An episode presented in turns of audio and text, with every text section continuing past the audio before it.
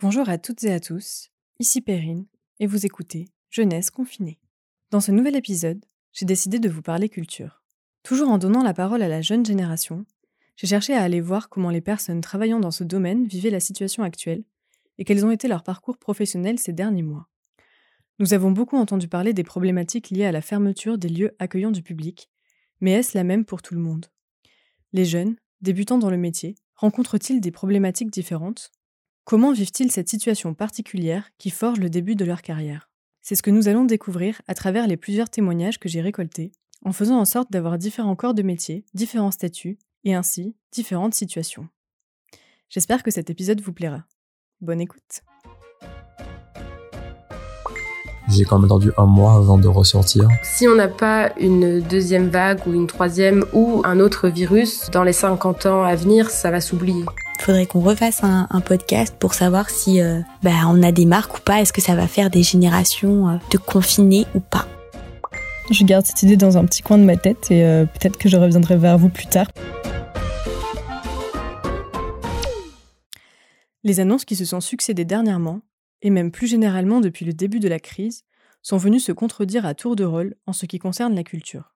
Les commerces qui ont été définis au printemps comme non essentiels, les établissements recevant du public, notamment les bars et restaurants, seront fermés. Plusieurs activités, notamment dans le champ de la culture, pourront reprendre dans le respect de protocoles sanitaires stricts. Première décision, les établissements recevant du public dont nous avions prévu la réouverture au 15 décembre, resteront fermés trois semaines de plus. Premièrement, toutes les activités, tous les établissements, tous les équipements qui sont aujourd'hui fermés le resteront encore jusqu'à la fin de ce mois. Les musées, les cinémas, les théâtres, les salles de spectacle, les équipements sportifs ou de loisirs ne connaîtront dans les semaines qui viennent aucun assouplissement. Cette instabilité et cette impossibilité de se projeter impactent de nombreux aspects de ce monde professionnel. J'ai tout d'abord échangé avec Tristan, il a 26 ans, et il est artiste de cirque. Il a commencé la jonglerie en autodidacte en 2011, puis a arrêté en 2015 son métier dans la restauration pour faire une école de cirque. Il est ensuite devenu artiste à plein temps et intermittent en 2017. Il a renouvelé en mars 2020 son statut pour la quatrième fois. Je lui ai alors demandé comment s'était passé pour lui cette période de confinement. Ah bah tout a été annulé au dernier moment. Euh, savoir que moi, le printemps 2020, ça devait être un très très gros printemps normalement. Je devais partir en Inde pour euh, un une presta de rêve, genre le truc vendu, euh, tout frais payé. Euh, tu pars une semaine avant, tu reviens une semaine après, euh, avec un pote. Enfin, vraiment la, la presta trop trop bien. C'était annulé. Ensuite, je devais faire une tournée de spectacle dans des bars dans, les Alpes pareil, genre tout frais payé, euh, remontée de ski et tout, euh, trop bien, tout a été annulé. Donc euh, au dernier moment, d'un coup, tout est arrivé, personne ne savait comment ça allait se passer, ça a été un peu la folie. Puis surtout au début, je pense, on pensait pas que ça durerait aussi longtemps. Et donc vraiment, tout a été à l'arrêt, on savait pas ce qui allait se passer parce que moi, je renouvelais mon statut d'intermittent en mars, donc j'ai fait une demande anticipée fin février. Et euh, ils ont annoncé en plus, genre fin mars, que ceux qui avaient fait une demande anticipée euh, avant la période, ils n'auraient pas d'aide et que ce serait méga galère. Donc j'étais en stress euh, tout le printemps.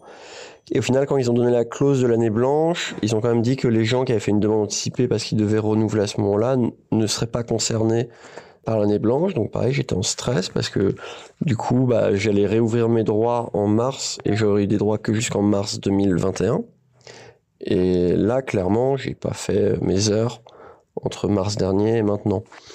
Et donc, après des recours, etc., euh, finalement, il y a un arrêté qui est passé qui disait que les gens qui avaient fait une demande anticipée ne passeraient pas dans, passeraient dans l'année blanche malgré tout. Donc ça, ça a été une petite victoire pour les intermittents, mais, euh, mais à part ça, euh, voilà, il n'y a pas vraiment eu de choses qui ont été faites, je pense, vis-à-vis de, de, de la culture. Quelques explications s'imposent. Être intermittent, c'est un régime de chômage qui permet de prendre en compte le fait que les personnes travaillent avec de multiples employeurs et de manière très découpée dans l'année. Ce régime permet de compléter les mois de salaire où les intermittents travaillent moins, ce qui est notamment important pour les artistes quand ils sont en période de création, ces périodes qui sont rarement rémunérées. Afin d'obtenir le statut, Les intermittents doivent effectuer un minimum de 507 heures dans l'année. Ce statut se renouvelle tous les ans. Tristan parle également de demande anticipée et d'année blanche. Une demande anticipée, c'est possible lorsque l'intermittent a effectué ses heures avant la fin de l'année en cours et veut donc renouveler ses droits de manière anticipée. L'année blanche est le dispositif mis en place par l'État face à la crise sanitaire. Une prolongation exceptionnelle de l'indemnisation jusqu'au 31 août 2021, avec le report de la date d'anniversaire ou de la fin de droit à cette date. Les intermittents du spectacle concernés par ce dispositif sont ceux dont la date anniversaire ou d'une fin de droit se situe entre le 1er mars 2020 et le 30 août 2021. J'ai ensuite demandé à Tristan si son activité avait été complètement stoppée depuis le premier confinement.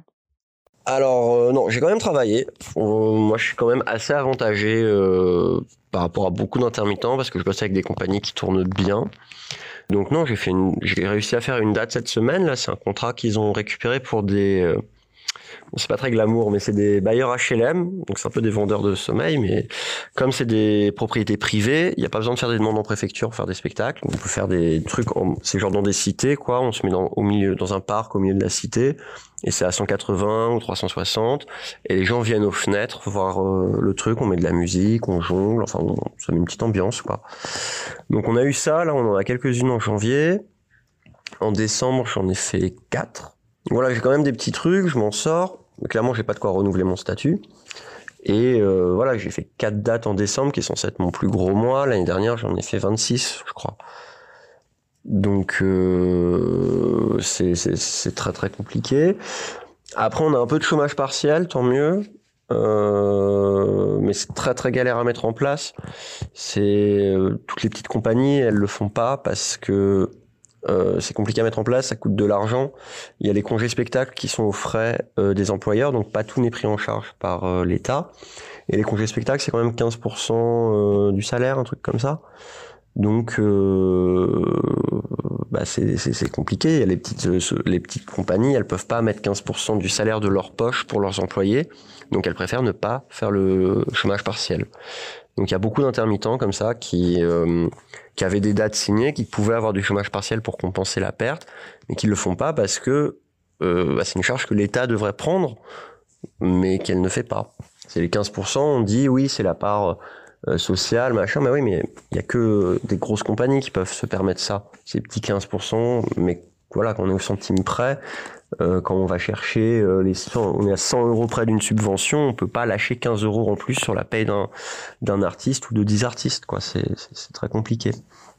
Donc ça aussi, on s'est senti un peu délaissé, je pense, par euh, euh par l'État parce que on a demandé une participation aux employeurs qui du coup ne pouvaient pas pas forcément se permettre. Et moi, j'ai des compagnies qui sont des moyens, à qui je travaille, qui sont des moyennes compagnies, qui du coup nous ont dit, bah écoutez, nous on veut vous mettre au chômage partiel, mais on peut pas mettre cet argent-là. Donc cet argent, on va le prendre de votre paye du chômage partiel en fait. Donc c'est borderline, mais nous ça nous arrange parce ça nous fait quand même un peu de sous, même si on nous prend un peu. Mais voilà, du coup c'est aux employeurs, aux salariés de faire des efforts alors que c'est une crise et que l'État dit faire ce qu'il faut. Comment tu vis cette situation? Bah, je sais pas trop. Je sais pas si on peut bien la vivre cette situation. Après, je la vis pas mal non plus parce que ça laisse aussi le temps pour réfléchir, pour se pencher sur des des, projets de création. Après, moi, j'ai la chance d'avoir un cirque qui euh, qui est ouvert et euh, le studio de création est ouvert pour les professionnels qui viennent s'entraîner. Donc pas au premier confinement, mais là depuis juin, je peux aller répéter tous les jours. Et ça, c'est vraiment ce qui ce qui me sauve quoi. Si j'avais pas ça. Euh, ça aurait été la mort. Donc j'ai la chance d'avoir ça, ça me permet de me pencher sur qu'est-ce que je veux faire, comment, est-ce que cette situation, ça me donne envie d'en parler dans mes spectacles, dans ce que je fais. Donc voilà, je peux pas dire que je le vis mal, mais c'est surtout une période qui est pleine d'incertitudes. Donc l'intermittence, c'est l'incertitude. Enfin, quand tu es artiste ou quand tu es dans le milieu du spectacle, c'est une vie d'incertitude et on l'a choisi. Mais voilà, on a quand même un, minimum de visibilité sur l'avenir. Là, on se demande si euh, les théâtres vont pas disparaître. Enfin là, le scénario qu'on est en train de vivre, si on le poussait en mode catastrophe, ça serait Fahrenheit 451, quoi. Un autre truc qui était inspirant, c'était d'être, euh, bah, au final, confiné. Il y a des fois où, j'étais dans mon appart, j'étais tout seul. Mes colocs, ils étaient pas là pendant le premier confinement. Donc j'avais viré les meubles du salon et je pouvais danser, etc. Et vraiment, à force d'être un peu écrasé dans un petit espace, bah, tu trouves des, des, des chemins tu sais, que tu pas, que t'as pas forcément non plus dans une grande salle, dans un grand espace. Tu travailles différemment. Donc, euh, on va dire que dans le mal, on arrive à trouver des choses bien. Euh, on essaye en tout cas. Mais voilà, c'est plus, euh, c'est plus une digestion que de l'inspiration, je dirais. Est-ce que tu ressens un changement dans ton rapport à la culture? Pense que ce qui a beaucoup changé depuis les confinements, c'est plutôt le rapport des gens à la culture, plutôt que les, acteurs même euh, du milieu. Enfin, le public français, c'est pas un public facile, tu vois. Il a tout vu, surtout à Paris, quoi. Il a tout vu, il a tout fait, euh, il connaît tout, il est connecté, il a son téléphone, son machin. Et le fait d'avoir perdu euh, la possibilité même de voir des spectacles ou quoi, ça fait que quand les gens voient quelque chose, ils sont beaucoup plus réceptifs. Ils ont un peu retrouvé la capacité de s'émerveiller qu'ils avaient perdu, et on sent qu'ils ont besoin de ça. Donc ça, on peut dire que c'est un point positif là-dedans. Enfin bon, c'est un peu la théorie. euh, il faut vraiment être au fond du gouffre pour pouvoir remonter. Donc voilà, c'est quand même un peu de ça par les cheveux. J'ai ensuite eu l'occasion de discuter avec Chiara, qui a 25 ans et qui est technicienne lumière pour le spectacle vivant. Sortie de sa formation en novembre 2019, elle est en activité depuis peu de temps. Elle a commencé par m'exposer sa situation. Euh, bah moi j'étais euh, très chanceuse euh, parce que euh, du coup quand quand en fait quand j'ai fini ma formation bah forcément j'ai commencé à chercher du travail et j'ai eu un peu du mal à en trouver parce que bah déjà c'était pas trop la saison janvier c'est pas là où il y a le plus de boulot et puis j'ai déménagé dans une nouvelle ville et euh, et du coup quand le confinement euh, enfin le Covid le confinement tout ça ça a commencé euh, j'ai j'avais pas de pas de boulot à ce moment-là et pas fait assez d'heures pour être intermittente. Et c'était un peu compliqué. Et, et en fait en août et septembre j'ai réussi à bosser beaucoup pour un genre de club un peu à Marseille. Et du coup ça m'a permis de faire mes heures. Et donc là maintenant je suis intermittente. Donc euh, je suis au chômage en fait voilà. Donc c'est quand même plus cool euh, depuis euh, depuis septembre. Donc tu as réussi à trouver du travail malgré toute l'activité réduite du monde de la culture? Oui, après il y avait clairement beaucoup moins de travail que d'habitude parce que euh, bah déjà il y avait euh, quasiment pas de festivals qui ont eu lieu, en tout cas pas des gros festivals, donc c'est pas des gros pôles de de- d'embauche pour pour nous quoi. Enfin voilà, il y a eu il y a eu des petits festivals et tout, mais ça va prendre peut-être entre 5 et 10 techniciens pour monter. Et euh, bon voilà, quand tu compares à je sais pas je- euh, un événement comme Mars Attack, je je, je pense qu'on est au moins une centaine à bosser dessus en technique, donc c'est- c'est bah, quand un événement comme ça il a pas lieu, ben ça enlève quand même du boulot pour plein de gens quoi. Même si euh, oui, il y avait quand même quelques plans dans l'été. Comment est-ce que tu vis les confinements pendant lesquels du coup tu ne peux pas travailler? Euh, moi, je m'ennuie beaucoup. Après, euh, bon, on, s'habitue parce que de toute façon c'est comme ça, mais euh, ouais, je m'ennuie quoi. En fait, ce qui est chiant, c'est que comme moi, je suis euh, débutante, enfin nouvelle dans ce métier-là, j'ai un peu la, peur de perdre mes, acquis aussi. Enfin, tu vois que les choses sortent de ma tête, du coup, euh, c'est un peu embêtant. Et puis c'est aussi, j'ai l'impression une perte de temps, quoi. Enfin là, je, quand on fait le bilan de 2020, personnellement, ma vie a rien qu'à avancer. Enfin si, j'ai eu mon intermittence, mais que je suis pas sûre de renouveler. Et voilà quoi. Enfin, c'est ouais, une perte de temps, quoi. Mais bon. Pourquoi n'es-tu pas sûr de renouveler ton intermittence?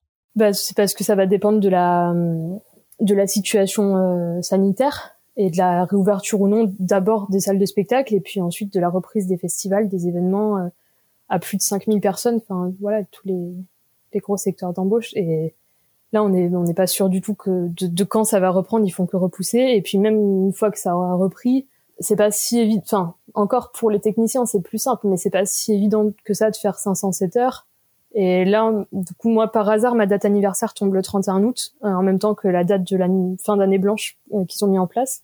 Et euh, s'il n'y a pas de reprise d'ici un mois et demi, deux mois, je, moi, je crois pas trop que j'aurai le temps de faire mes heures. Étant donné qu'actuellement ta seule source de revenus c'est ton indemnité d'intermittente, à combien est-ce qu'elle s'élève à peu près, si ce n'est pas indiscret? Euh, bah, du coup, moi, je suis au taux le plus bas euh, possible. Euh, c'est 36 euros par jour. Et du coup, par euh, par mois, ça me fait euh, aux alentours de 1000 euros. Donc, comme je suis seule et que j'ai pas d'enfant, c'est euh, cool pour moi. Enfin, je, je trouve ça correct. Après, une personne qui va être seule et qui va avoir un enfant ou qui va venir d'acheter une maison ou quelque chose comme ça, si elle avait un salaire, je sais pas, de 2000 euros par mois et qu'elle passe à 1000 pendant un an, bon, ça fait quand même, c'est dur, quoi. Je me suis alors demandé quelle pouvait être la situation des personnes n'ayant pas le statut d'intermittent, dans ce cas précis car elles sont dans le monde professionnel depuis trop peu de temps. C'est de cette façon que j'en suis venue à échanger avec Clément, qui a 25 ans. Il est maintenant en activité depuis plus de 15 mois, mais il n'a toujours pas réussi à obtenir son statut. J'ai commencé par lui demander comment il gérait les périodes de confinement. Par rapport au confinement, eh ben alors euh, il y a des hauts et des bas dans le sens où euh, après le premier confinement, entre les deux confinements, on m'a on m'a un peu oublié parce que moi comme je suis monteur vidéo euh, je fais des contrats avec euh, avec l'Olympique Lyonnais le club de foot à Lyon en tant que monteur. Et euh, du coup en fait comme il y a eu l'arrêt de la Ligue 1 bah déjà il y avait plus de matchs parce que moi je bossais sur les matchs donc j'avais des, forcément des contrats en moins. Et une fois que ça a repris j'avais plus trop de nouvelles. Moi j'étais nouveau ça faisait un an que j'étais avec eux et euh, ils m'ont appelé pour me dire que euh, bah, fallait plus trop que je compte sur eux, qu'il y avait eu des, des trous budgétaires à cause de l'arrêt de la Ligue 1, tout ça, avec les droits TV, etc. Donc du coup, ils m'avaient dit dans un premier temps de, de plus trop compter sur eux.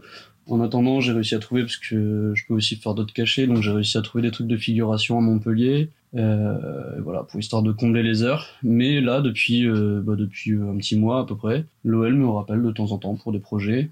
Et euh, bah là, demain, je bosse par exemple sur le match de demain. Donc c'est plutôt cool. Là, ils sont en train de me rappeler euh, assez souvent. Donc voilà. Mais je, je, c'est un peu, je laisse faire le, les choses quoi. Je, j'attends. J'espère plus trop, mais je, voilà. je, je prends ce qu'on me propose quoi. Quelles sont les raisons pour lesquelles tu n'as pas encore le statut? Parce que là, en fait, comme ça fait, euh, parce qu'on a un an pour faire 507 heures. Là, avec euh, avec le Covid, c'est 15 mois au lieu d'un an. Mais euh, du coup, j'ai démarré il y a plus de 15 mois déjà, donc j'ai des heures qui se périment au fur et à mesure. Donc c'est un peu une course euh, infinie euh, pour pouvoir faire mes heures à temps, mais avec des contrats qui s'annulent au fur et à mesure. Quoi. Donc, là, tout ce qui, tout ce qui passe, je, je saute dessus. C'est donc une situation plutôt difficile et ça ne t'a jamais amené à te demander si tu allais continuer ce métier et si cette quête pour le statut était si importante à tes yeux? Si, mais j'ai j'ai appris à être un peu plus optimiste ces derniers temps et je me dis que il y a des situations bien pires que les miennes. je pense à tout, tout ce qui est restaurateur et tout et euh, bah voilà c'est triste parce que j'aimais bien ce boulot et parce que bah voilà c'était marrant de travailler pour son club de cœur et tout. Au niveau financier et tout c'est sûr que c'est un peu dur mais euh, voilà il y a pire que moi. Moi je, je fais partie un peu des chanceux donc euh, je reste ouais je reste optimiste. Et puis là il me rappelle en plus donc j'ai bien fait. Afin d'aller plus loin dans mes questionnements, j'ai contacté des personnes qui n'étaient pas intermittentes, car ce n'est en effet pas le seul statut des travailleurs du monde de la culture. Les personnes que j'ai contactées sont également à des postes qui permettent une vision plus reculée et globale de la situation. Mélina, par exemple, est employée en CDI dans une structure de danse contemporaine à Avignon. Elle a 26 ans et elle est entrée dans la vie active et dans cette structure depuis un peu plus d'un an. Elle est attachée aux relations avec les publics, ce qui signifie qu'elle fait de la médiation avec tous les types de publics qui sont susceptibles d'être intéressés par la danse contemporaine. Comment est-ce que tu as vécu les confinements au niveau professionnel? Alors c'était hyper étrange parce que euh, la première période de confinement, moi j'étais arrivée euh, dans la structure au mois d'octobre, donc c'était quand même, euh, enfin d'octobre à mars, ça faisait assez court. Heureusement j'ai vécu le premier festival en février, mais euh, voilà, c'était euh, juste avant le confinement, donc c'était un peu euh, bizarre comme transition. Mais le premier confinement, ben j'ai dû un peu, c'était très bizarre parce que j'ai dû partir de de la ville où j'habitais parce que j'étais en transition de logement. Donc euh, c'était un retour chez les parents, donc c'était assez bizarre parce que là je rentrais vraiment dans la vie active à fond et euh, et oui d'être coupé comme ça de, de toute l'équipe, de des bureaux et puis pour le coup moi je suis tout le temps en vadrouille, en train d'aller rencontrer des gens, en train de faire plein de choses. Et donc là, c'était une coupure très très nette, très étrange. Et donc le premier confinement, bah, c'était un peu isolé de, de tout, quoi. Et euh, là, pour le coup, c'était vraiment euh, 100% télétravail, avec pas forcément tous les outils, parce qu'on n'était pas du tout prêt, en fait, pour euh, pour euh, partir en télétravail. C'est-à-dire que nous, par exemple, on a un truc tout bête, mais on a un serveur. Et le serveur, il est pas du tout, euh, enfin à l'époque en tout cas, il n'était pas du tout transportable. Donc en fait, ça a créé beaucoup de, de complications dans le travail mais j'ai quand même réussi à, à travailler pendant cette période, même si c'était très bizarre. Euh, j'ai réussi quand même à faire pas mal de choses. En tout cas pour le premier. Et euh, pour le deuxième, c'était très différent, très très différent, parce que du coup le premier, j'ai pas du tout travaillé en extérieur, pas du tout avec du public. Parce qu'une grosse partie de mon travail, quand même, c'est de venir directement à la rencontre des publics pour faire de la médiation, donc des sortes d'interventions. Ça peut être sous forme un peu plus de, de conférences, de débats ou de cours. Et euh, ça, je le faisais pas du tout pendant le premier confinement. Et l'avantage du deuxième, c'est que ça, j'ai pu continuer à le faire. Alors parce que les, euh, comme les, les, les structures euh, de l'éducation nationale étaient encore ouvertes et fonctionnelles, il y a eu un petit flottement au début on ne savait pas trop si on pouvait euh, rentrer dans les classes, euh, dans les salles de classe pour continuer à faire des interventions ou pas. En fait, on ne savait pas si on avait cette autorisation. Et en fait, finalement, c'est assez vite arrivé. Euh, on s'est tous dit que c'était ok et que le gouvernement nous donnait le feu vert, pour qu'on continue nos projets. Donc en fait, le deuxième confinement, j'ai été très active. Donc c'était totalement différent du premier. En fait, le, deuxième, j'ai eu presque plus de travail, je pense parce que euh, en fait, je pense que c'était un peu la période. Euh, c'est-à-dire que nous, euh, on n'a plus de spectacles, enfin, on n'accueille plus vraiment de spectacles depuis février dernier. Et donc, je pense que là, on avait envie de, refaire beaucoup de choses et en plus, en, confinement, on a mis vachement le. On, s'est vraiment concentré sur tous les projets d'éducation artistique et culturelle en se disant voilà, c'est là qu'on peut agir encore. Donc, on y va à fond et on en fait le plus possible. Et donc, j'ai passé beaucoup de temps là euh, à aller dans les écoles, à hum, travailler sur de la pratique avec les élèves et euh, à présenter euh, ben, des vidéos comme, ou des voilà des médiations globalement aux élèves pendant toute cette période. Donc c'était ouais, drastiquement différent du premier en fait. Et le fait que ta structure n'accueille plus de spectacles, qu'est-ce que ça a changé? Ben ça laisse un énorme vide. C'est-à-dire que nous, on s'organise énormément autour des deux festivals et comme nous, on a dû annuler euh, le festival d'été, qui est quand même un très gros moment pour nous, c'était vraiment, vraiment très étrange. En tout cas, la période de l'été. Après, ce qui était, ce qui était chouette, c'est que en juillet, on a quand même réussi à faire un, projet. Et euh, donc un projet qui n'existait pas du tout, et on en a fait un nouveau, et voilà, ça a donné un peu de vie à, à ce qu'aurait dû être ben, la ville d'Avignon euh, pendant le mois de juillet, qui est totalement différent de ce qui s'est passé cet été. Donc ça, ça nous a donné un peu de sens, mais c'est vrai que ça laisse un grand vide et que ça pose beaucoup de questions euh, sur euh, pourquoi est-ce qu'on fait ce travail aussi. Je pense que ça, ça a remué beaucoup de choses. C'est-à-dire que je pense qu'on est beaucoup à faire ces métiers euh, par passion et parce qu'on aime profondément le spectacle, que ce soit dans la médiation, dans l'administration ou dans n'importe quel autre métier en fait. Je pense qu'on aime tout ça. Et le fait du coup de pas avoir de spectacle auquel se rattacher, ben, du coup, on se pose beaucoup plus de questions, je pense. En fait, euh, quelque chose qui paraîtrait évident euh, le reste du temps, ben là, euh, en tout cas pour moi, je me suis beaucoup posé la pertinence, posé la question de la pertinence de ce que je faisais. Parce que j'étais en train de me dire, oui, mais après, je suis très heureuse, par exemple, de venir dans une classe et de parler de l'histoire de la danse en général. Mais c'est vrai que, voilà, de pas avoir d'activité artistique à côté et de défendre aussi des artistes qui sont présents et vivants au plateau, je trouve ça très spécial, quoi. En tout cas, ça s'éloigne vraiment de, de notre rythme et de notre, ouais, de notre source de travail, quoi, vraiment. Ça, c'était un peu compliqué, Comment est-ce que personnellement tu vis cette période? Alors, euh, donc l'avantage là de la dernière période, parce que c'est vrai que avant les vacances euh, euh, du mois de décembre, avant les vacances de Noël, moi j'étais encore vachement sur un rythme euh, de médiation, donc beaucoup d'interventions à l'extérieur. Donc en fait, je me suis moins posé la question, je pense, et euh, on était vraiment dans une énergie euh, collective et, et, très forte de se dire on va quand même faire notre festival au mois de février et on est presque certain que ça va aller quoi. Mais là, par exemple, ben, on est rentré depuis peu de temps, mais je sens qu'il n'y a pas du tout la même énergie, on n'est plus du tout dans la même configuration. En fait, ce qui est très dur, c'est de pas de pas savoir du tout. Euh, et surtout de pas de pas pouvoir se projeter ne serait-ce qu'à une semaine euh, par exemple dans une semaine on ne sait pas c'est pas ce qui va se passer.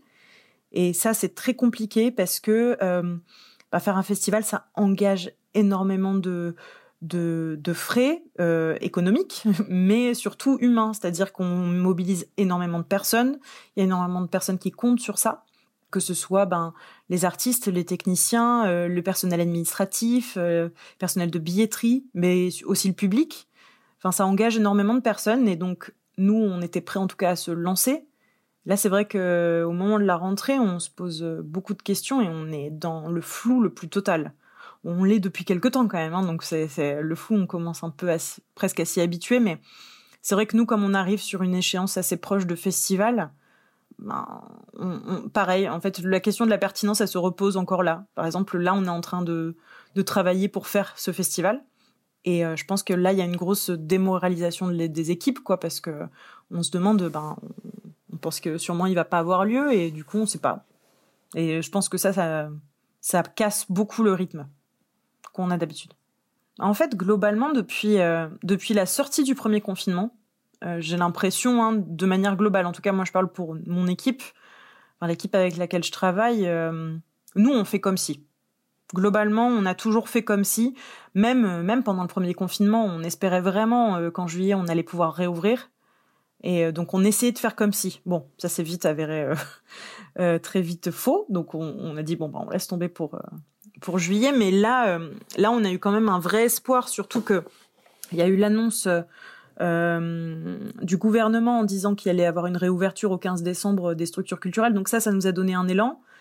Et que cet élan-là soit aussi coupé rapidement et de manière aussi euh, catégorique, là, ça nous a mis un, vrai coup. Et, et même si on essayait de faire comme si, euh, je pense qu'on a on a réussi à faire comme si euh, juste euh, jusqu'aux vacances de Noël, mais là là je pense qu'on n'arrive plus à tellement être dans cette optique.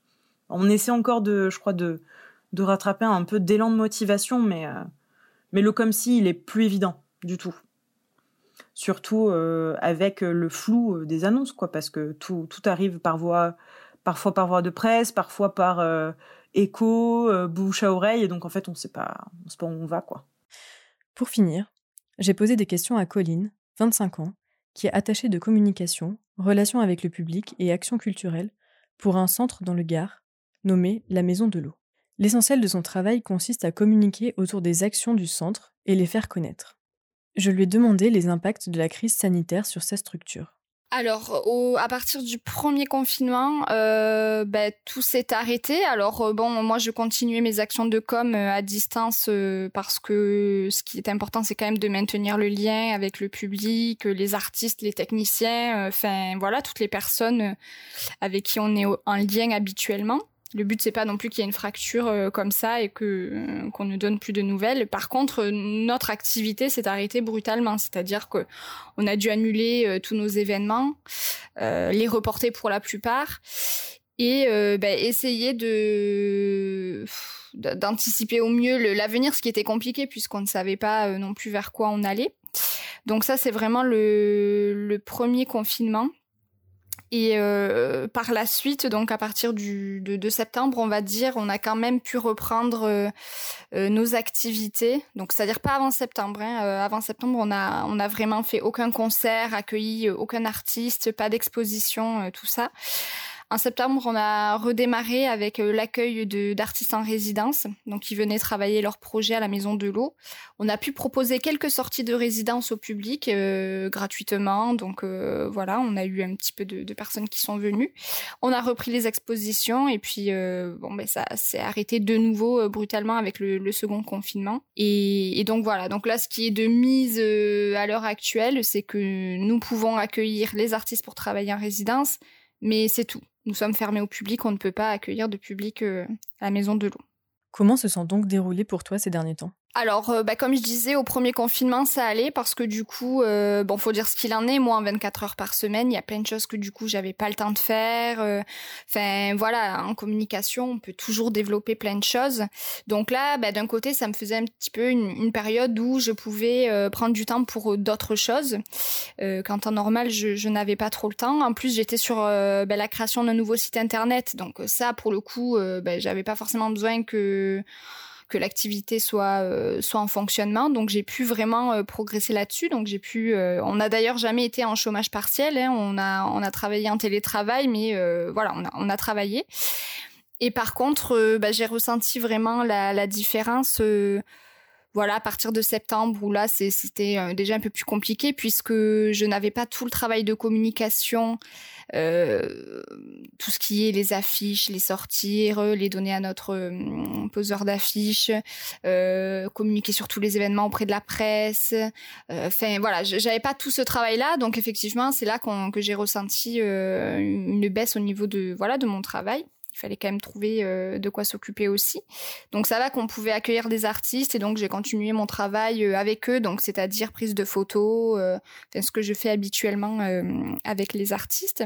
Et, euh, et, donc voilà, ben là, là actuellement je suis en congé, je reprends que la semaine prochaine, mais euh, on est quand même très inquiet parce que euh, on sait qu'on va pas pouvoir reprendre comme c'était prévu, euh, même mi-janvier. Donc ça veut dire d'autres événements qui euh, n'auront pas lieu. Et pour la communication c'est très compliqué parce que on peut pas communiquer au dernier moment sur un événement.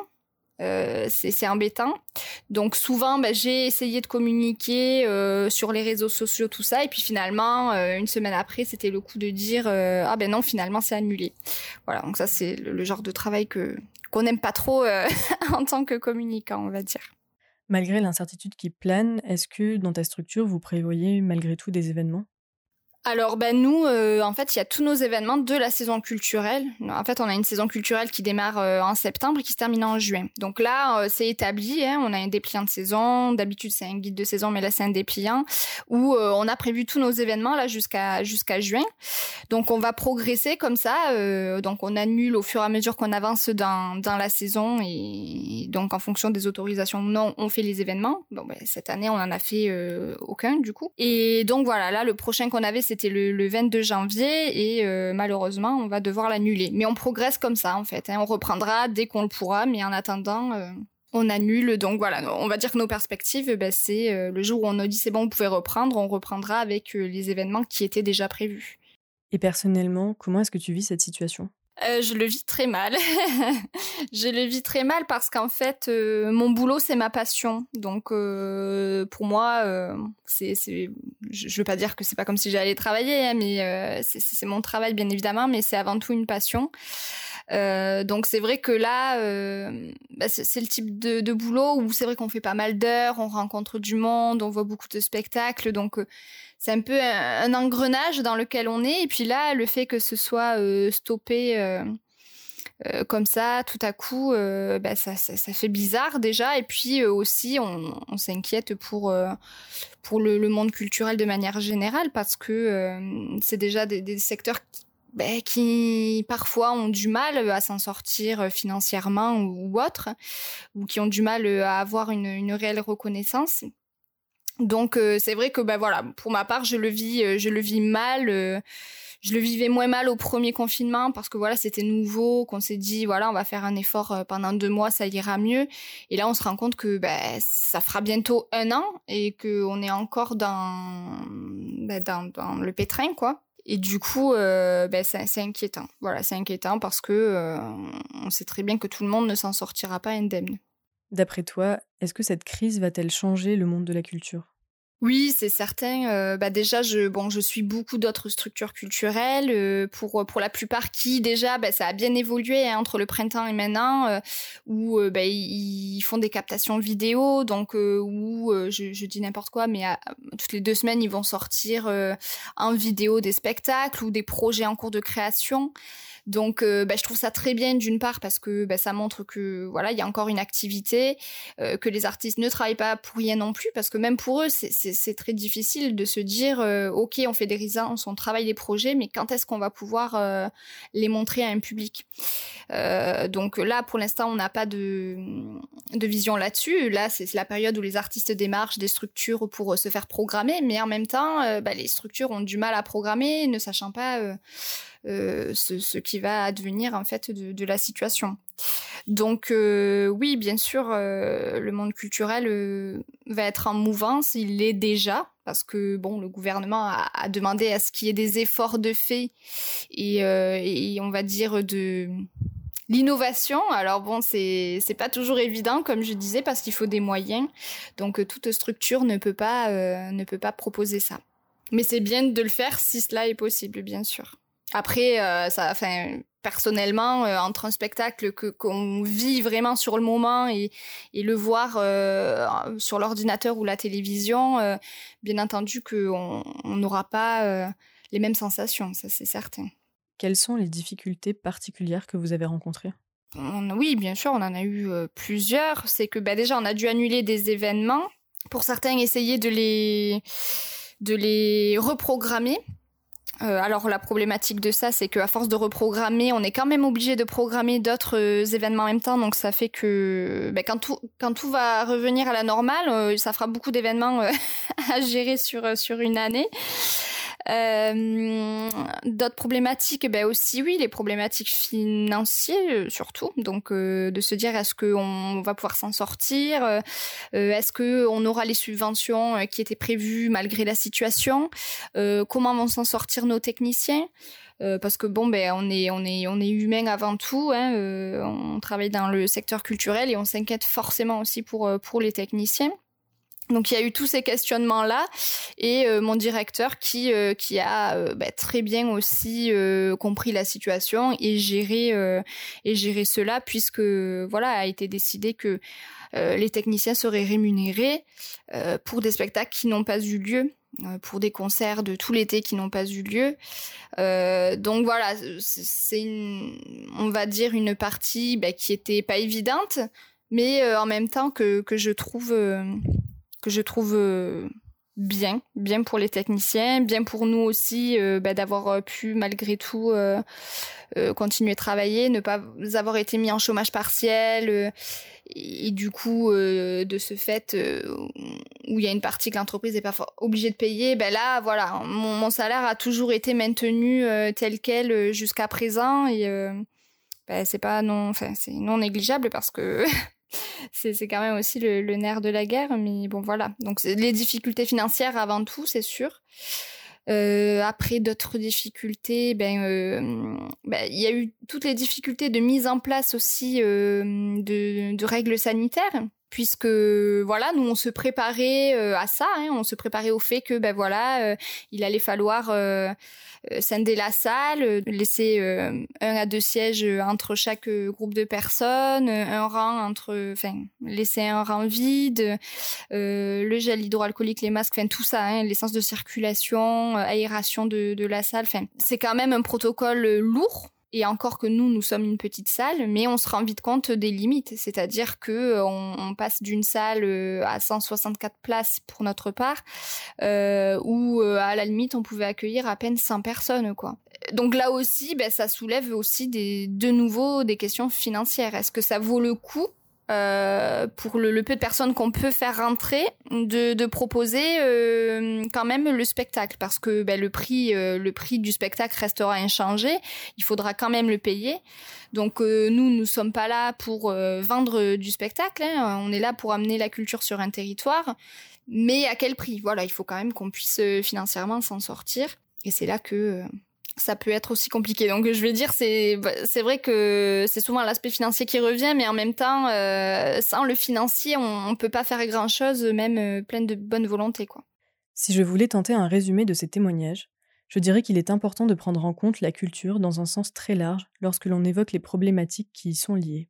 En effet, comme nous avons pu l'entendre, les métiers sont très variés, ainsi que les statuts qui les accompagnent, et donc les situations financières. Une incertitude généralisée plane sur le monde de la culture et ses acteurs et actrices, qui ne sont pour autant pas découragés et continuent de travailler avec passion pour reprendre en beauté dès qu'ils en seront autorisés. Dans le cas très particulier des jeunes travailleurs, les situations peuvent s'avérer encore plus difficiles, car plus précaires encore que pour des travailleurs plus expérimentés. Malgré cela, toutes les personnes que j'ai rencontrées m'ont fait part d'une motivation quasi sans faille. Elles restent passionnées par leur métier, malgré les nombreuses difficultés et remises en question auxquelles elles ont été confrontées ces derniers temps.